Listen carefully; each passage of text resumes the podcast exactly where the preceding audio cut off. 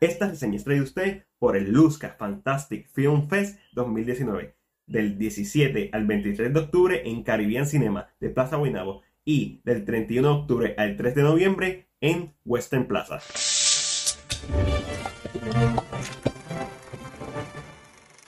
Saludos gente, aquí Matías Rodríguez de CinePR para traerle mi reseña de Zombieland Double Tap, la esperada secuela del filme del 2009 Zombieland, que nos introdujo a personajes como Columbus, Tallahassee, Wichita y Little Rock. Todo el que me conoce sabe que soy un gran fanático del subgénero zombie. He visto desde los clásicos como White Zombie con Bela Lugosi, hasta obviamente Night of the Living Dead 1968, la trilogía de The Living Dead de George Romero, que es Night, Down y Day of the Dead 1985, que es una de mis favoritas.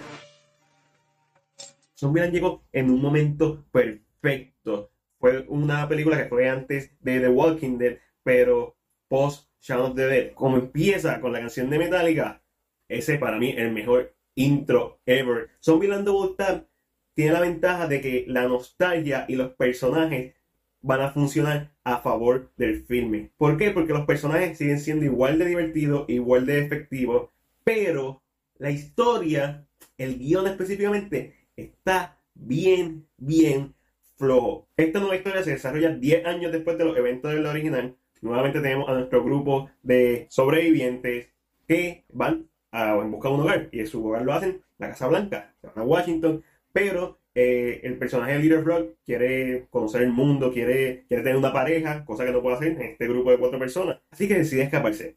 Y esto va a crear una cadena de eventos que van a hacer que los demás vayan a buscar a Leader Rock y se van a seguir encontrando personajes y estoy bien decepcionado de esa parte de la película. Me explico. Me hizo reír.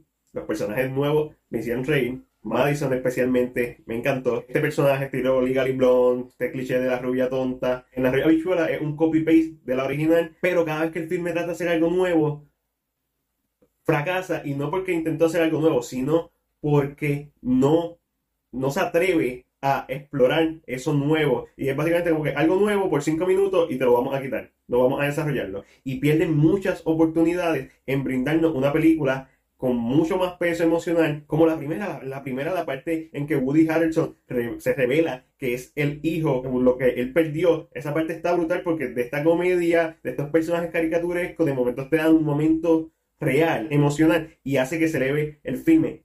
Double Tap no tiene eso. Double Tap se queda muy corta en ese departamento, en el departamento emocional, y tiene oportunidades para capitalizar en eso y nunca lo hace. Básicamente esta película funciona como pequeños sketches de comedia. Eso no significa que la primera no lo fuera, pero la primera hay una línea narrativa más consistente. Esta se siente como si fueran episodios de 5 o 10 minutos. Ok, esto pasó, hicimos el chiste, vamos al próximo chiste. Esto pasó, hicimos el chiste, vamos al próximo chiste. Y esa es la parte que decepciona de Double Y ese es el problema específicamente del guion. Para mí el guion tuvo muchas buenas ideas que no se atrevió a explorar. No se atrevieron a darle un peso emocional al filme como la primera vez. Muchas ideas buenas que quizás hubieran funcionado en una serie, no necesariamente en una película.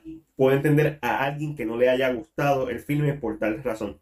Dicho eso, la nostalgia y los personajes para mí salvaron la película antes. Si te gustó el personaje de Madison, te va a vacilar la película. Si no te gusta el personaje de Madison, vas a sufrir y va a ser un boquete verla, pero su narrativa es lo más decepcionante y es lo que ha sido decepcionante constantemente durante este año. Y en mi lista de películas más esperadas también está estaba Zombieland. Y de cierta forma tengo que decir que a pesar de que la disfruté, de que no fue una mala experiencia, es un filme que me decepcionó, no creo que la vaya a ver tantas veces como he visto la primera, creo que le faltó bolas y a pesar de que hay un poco más de acción, de que es un poco más gore que la primera parte, eso no tiene ningún tipo de impacto porque no hay ningún attachment emocional en esta nueva historia, sino el attachment es en la película original. Y la película se sale con la suya en manipularte para que te la disfrutes, pero no bajo sus propios méritos. Es porque la primera sigue siendo tan buena que uno quiere seguir viendo a estos personajes. No estuvo mala, honestamente, se deja ver.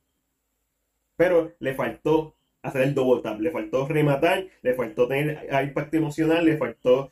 Tiene el humor, tiene los personajes, no tiene la emoción, no tiene la historia. Así que Por eso, entre lo bueno, lo malo y lo ok, yo le voy a dar a Zombieland Double Tap una C. Plus. Pero esa es solamente mi opinión. Déjame saber la tuya en la sección de comentarios. Estoy seguro que a la mayoría de la gente se la va a vacilar y se la va a disfrutar. Así que recomiendo que la vayan a ver. Dicho eso, hay una escena a mediados de los créditos que está espectacular. Si te gustó esta reseña, recuerda darle like y compartirla. Síguenos en nuestras redes sociales y suscríbete a nuestro canal de YouTube. Le queremos agradecer nuevamente a nuestro auspiciador de este video, Luzca Fantastic Film Fest 2019, el mejor festival de Puerto Rico. Gente, este fue Mike. Hasta la próxima.